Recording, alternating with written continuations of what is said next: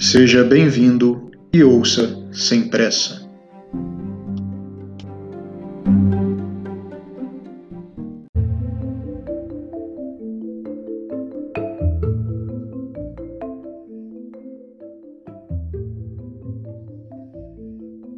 A fábula dos felinos e os roedores. Em uma floresta não muito longe da cidade, havia uma pequena sociedade formada por felinos e roedores, onde todos conviviam e exerciam algum papel. Os felinos alimentavam-se de alguns roedores, gozando de privilégios por serem predadores naturais.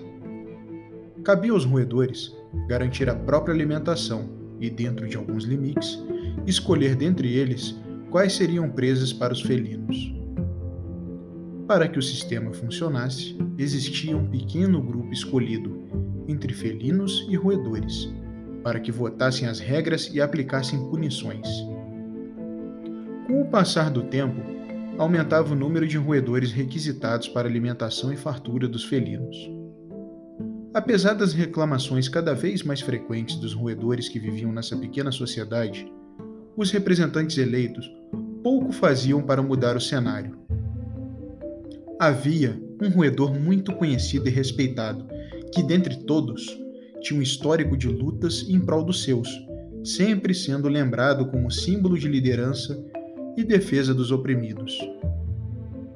Depois de muita pressão dos roedores, descontentes com as desvantagens evidentes, os felinos cederam e elegeram o digno roedor, símbolo de luta e justiça, para um cargo de maior poder e com roedores que o apoiavam dentro do grupo legislador. Agora, os anúncios de mudanças eram frequentes. Os roedores estavam contentes, o sumiço de alguns roedores era pouco comentado e a discussão do tema era desincentivada.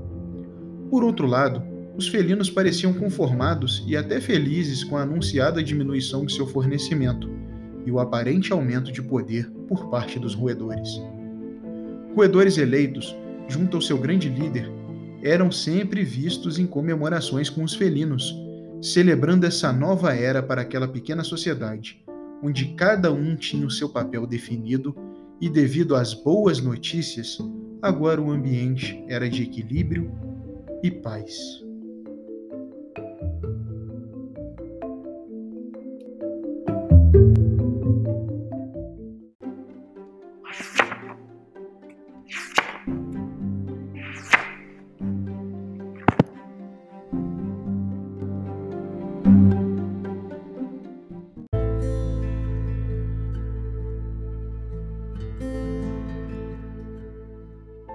Se você gosta do nosso conteúdo, compartilhe com as pessoas com as quais você se importa.